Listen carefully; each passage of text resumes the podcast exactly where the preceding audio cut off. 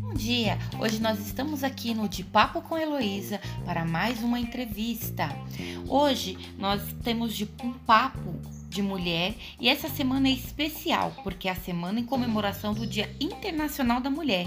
E hoje nossa convidada do dia é Ellie Church. Ela é considerada a primeira comissária de bordo e vai contar para nós hoje a sua trajetória, sendo uma mulher no mundo da aviação em uma época dominada por homens.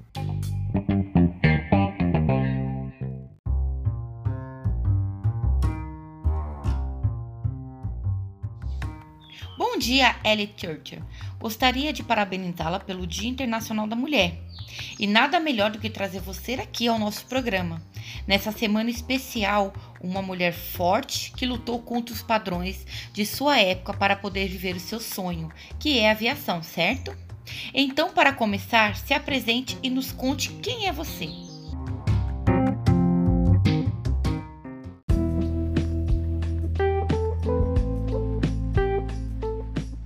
Bom dia, Heloísa. Bom dia, pessoal de casa, tudo bem? É, meu nome é Ellen Church. Eu nasci em Crespo, em Iaio. É, eu nasci no dia 22 de setembro de 1904. E eu sou piloto e enfermeira. Sim, é piloto, o termo não existe feminino para piloto. Então, eu sou em piloto. É, eu trabalhei é, em um hospital como enfermeira em, em São Francisco e eu fiz o curso de piloto porque a aviação é uma das minhas maiores paixões. Nos conte, Ellen, como surgiu a vontade de ser piloto? Heloísa, é, a minha paixão, a minha, como surgiu a minha vontade de ser piloto, é, foi desde criança, quando é, os aviões estavam começando a surgir. É, eu acho o avião uma máquina assim é excepcional, uma máquina inexplicável, porque o ser humano ele sempre sonhou em voar e o avião veio para isso, para dar essa chance, né, para concretizar o nosso sonho. Eu acho o avião a, a, uma das máquinas mais incríveis do mundo, é algo assim surreal, algo que voa, algo tão pesado que voa. Eu acho uma das máquinas mais lindas e incríveis. E foi aí que surgiu a minha vontade de ser piloto. Eu ingressei em um curso, é, tinha sim o preconceito por eu ser mulher, porque a sociedade me dizia: você tem que ser mulher de casa, você tem que ser dona de casa, você tem que ser um ser submisso ao seu marido. Mas a minha paixão pela aviação falava mais alto é, então acho que foi isso que me motivou a me a, a continuar no meu sonho, né? Então, assim, é algo que é muito mais forte que eu e assim é isso que me, me, teve, me trouxe essa ideia de ser piloto é a minha paixão pela aviação em si e como surgiu essa ideia de se tornar comissária de bordo Bom, Heloísa, é, não surgiu uma ideia de ser comissário de bordo, porque naquela época também não existia essa profissão. É, no começo do século XX, a aviação comercial estava começando a se expandir, estava começando a decolar. E não existia profissionais qualificados, profissionais destinados a fazer o serviço que hoje o comissário de voo faz. Então, geralmente, eram os próprios pilotos que faziam esse serviço, que auxiliavam os, os passageiros a fazer o embarque e desembarque e a fazer o, a acomodação das malas, ajustar os lugares. Então, era geralmente os pilotos que faziam isso. Tinha assim algumas empresas que tinham é, homens destinados a fazer esse trabalho, porém não era algo com qualificação, como é hoje, que é necessário fazer um curso. Eles não tinham qualificação, eles não sabiam fazer procedimentos de segurança, então eram esses homens que faziam. E eles faziam um trabalho muito simples, que eles ajudavam o, os passageiros no embarque e desembarque, ajustavam as malas, ajudavam a encontrar o lugar, eles distribuíam algodões para evitar o incômodo, né, proteger os ouvidos dos passageiros por conta do, do barulho do avião. E aí é, eu terminei em 1930, eu terminei o meu curso de piloto e eu recebi a licença porque eu já poderia pilotar né? Então eu fui caçar empresas aéreas para que elas pudessem me contratar. Porém, por conta de eu ser mulher, eles não aceitavam uma mulher pilotando sua aeronave. E isso me deixou um pouco triste, porque assim, é, eles estavam me julgando por apenas eu ser mulher. Então, isso é, me revoltou de uma certa forma, que eu falei assim, eu tenho que tomar uma decisão né? Então, é, em 1930, eu fui caçar emprego em algumas companhias, não fui aceita. E aí eu fui caçar um, um, um trabalho na Boeing Air Transport e eles recu me recusaram, eles falaram que não iriam me contratar por eu ser mulher. E aí eu sugeri, eu tentei convencer Steve Simpson, que era um executivo da empresa, que contratasse enfermeiras como comissárias de bordo para ajudar a acalmar e cuidar dos passageiros que tinham medo de, de, de voar, né? Medo de avião. Por quê? Naquela época, uh, o avião não é como hoje, que é muito mais seguro, que é confortável. Hoje os aviões voam a 12 mil metros e naquela época, na minha época, eh, os aviões voavam a 2 mil metros. E assim, por conta de ele voar abaixo, ele pegava muito o impacto do tempo, ele pegava muita turbulência, e isso causava medo no, nos passageiros. Então, se eles vissem que tinha uma mulher que naquela época era dito como algo frágil, como algo delicado dentro do avião, eles se sentiriam sim mais seguros e, consequentemente, eles se tornariam é, clientes da companhia. E por conta do, do machismo também, porque eles queriam colocar o. Nos conte como foi seu primeiro voo. Bom, Heloísa, como que foi meu primeiro voo? É, depois de muita conversa, de muito. Eu acabei convencendo o Steven Simpson a aceitar minha proposta. E ele pediu que eu recrutasse mais sete enfermeiras para fazer um, uma experiência na empresa durante três meses. E no dia 15 de maio de 1930, é, nós fizemos o nosso primeiro voo. É, a gente estava a bordo de um Boeing 80 e era um voo de 20 horas de Califórnia para Chicago. É, nós fazíamos 13 paradas com 14 passageiros, né? Bom, a sensação que eu senti quando eu fiz o meu primeiro voo foi que o meu sonho estava sendo realizado. Não do jeito que eu queria, assim, como piloto, mas de eu estar ali dentro da aeronave, é, fazendo parte daquilo, eu me senti incrível, eu me senti como uma das mulheres mais felizes do mundo, e assim, foi uma sensação muito boa, foi uma experiência incrível na minha vida que eu nunca vou esquecer. É, foi incrível. E depois de três meses de experiência, depois que a gente passou esse tempo de experiência, a gente continuou trabalhando para a empresa e foi um sucesso. As empresas aceitaram muito bem isso. É, e eles passaram a contratar mais enfermeiras para essa função. E aí a profissão começou a ser chamada de aeromoça, porque era feita exclusivamente para as mulheres né? Por conta desse, dessa visão, dessa imagem frágil que as mulheres tinham nessa época, né? E assim começou a se popularizar e se tornou um sonho entre as mulheres, né? Todo mundo queria ser comissário, todo mundo queria ser aeromoça e sim, era algo incrível. Porém, como tudo nem tudo são flores, é, as enfermeiras tinham que ser fazer parte de um padrão. Elas tinham que ser é, solteiras, com menos de 25 anos, elas tinham que pesar menos de 52 quilos e ter, me, e ter entre 1,63. É, a gente tinha que atender os passageiros, tinham que ajudar no embarque, desembarque, ajudar no transporte das bagagens, a gente tinha que abastecer, auxiliar os, os pilotos a empurrar a aeronave para o hangar. Então a gente fazia um trabalho pesado. É, a gente recebia 125 dólares por mês. E assim, era um trabalho pesado, mas ao mesmo tempo era gratificante porque era algo que eu amava fazer. Nossa, a sua história é incrível, muito forte e inspira muitas pessoas. Porém, depois de um ano e meio, você veio sofrer um acidente de carro. Nos conte como você se sentiu. E depois disso, você deixou de lado a sua profissão? Sim, é, depois de um ano e meio de eu trabalhando como aeromoça, eu estava me adaptando à profissão, estava começando a me desenvolver, né? Eu sofri um acidente de carro e isso me e eu sofri uma fratura. Então eu tive que deixar é, de lado essa profissão por conta da minha fratura, por conta de eu ter me acidentado.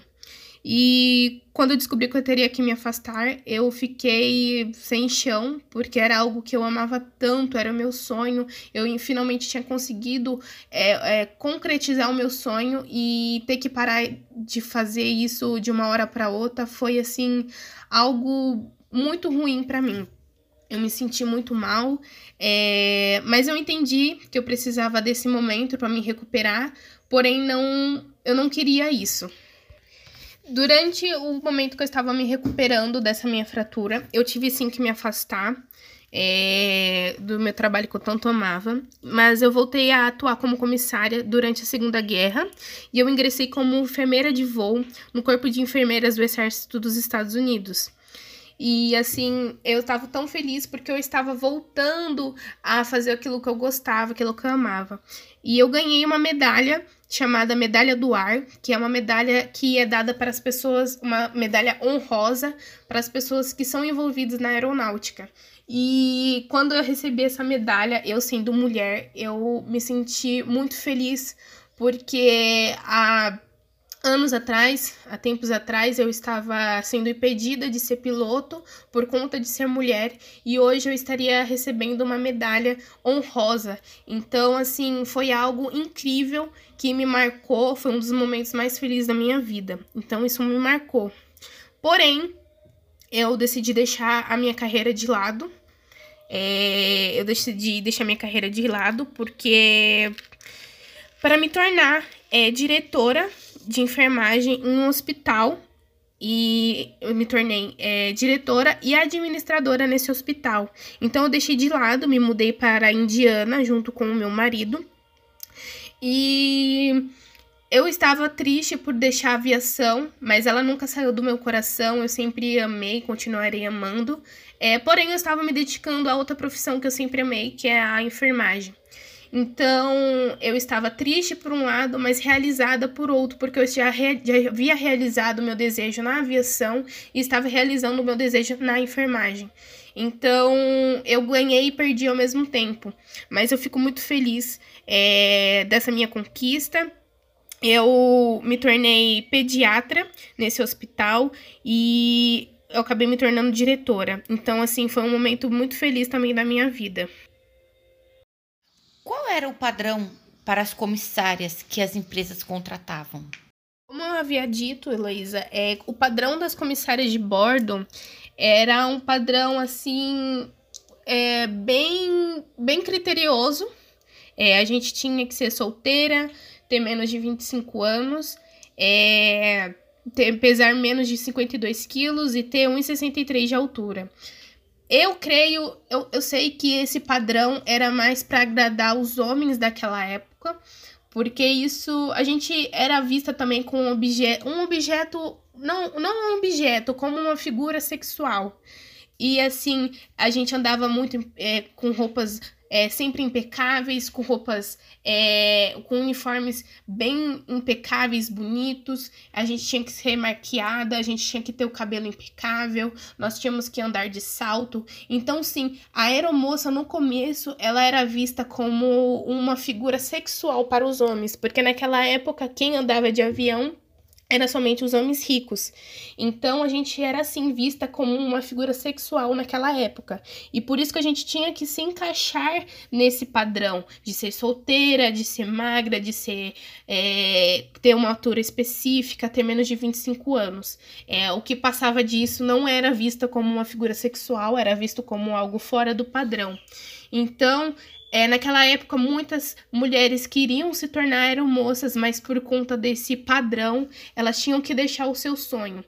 É, então, assim, foi muito triste ver essas pessoas tendo que abandonar os seus sonhos por conta de um padrão que a sociedade impunha, né? Então, assim, ainda bem que hoje em dia, no século XXI, não existe mais esses padrões de ser magro, de ser é, alto, de ser baixo, de você ter é, padrões de idade, de você ser solteiro. Não existe isso, porque agora a ser comissário de bordo não é visto como uma figura sexual, e sim como um profissional de segurança, um agente de segurança a bordo.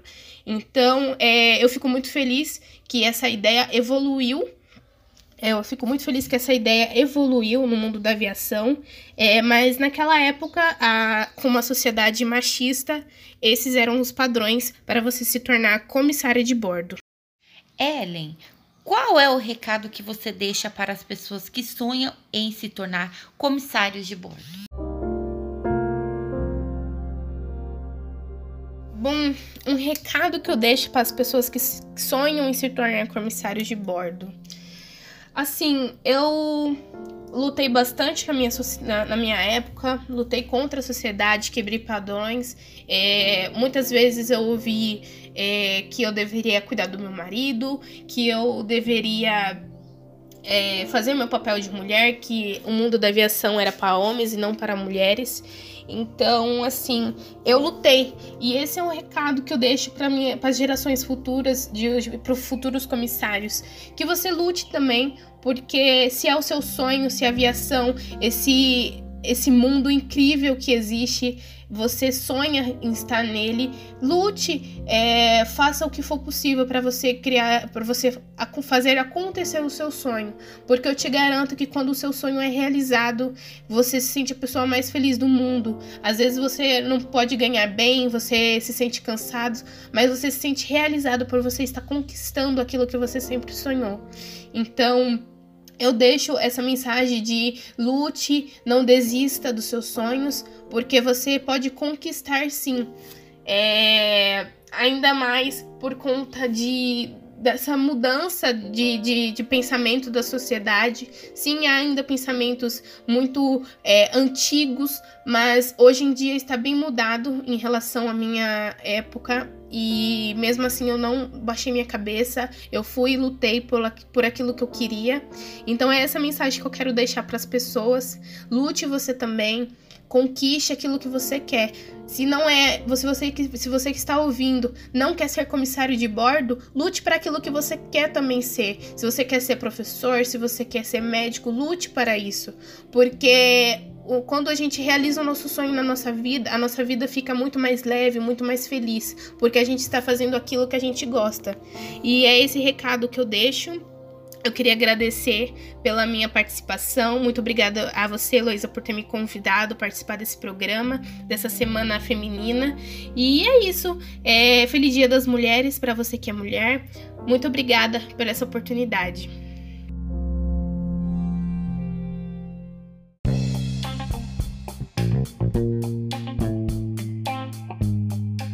Obrigada, Ellen, por essa entrevista inspiradora. Uma mulher forte que inspirou muitas mulheres. Muito obrigada, Ellen. E até semana que vem, pessoal. Tchau!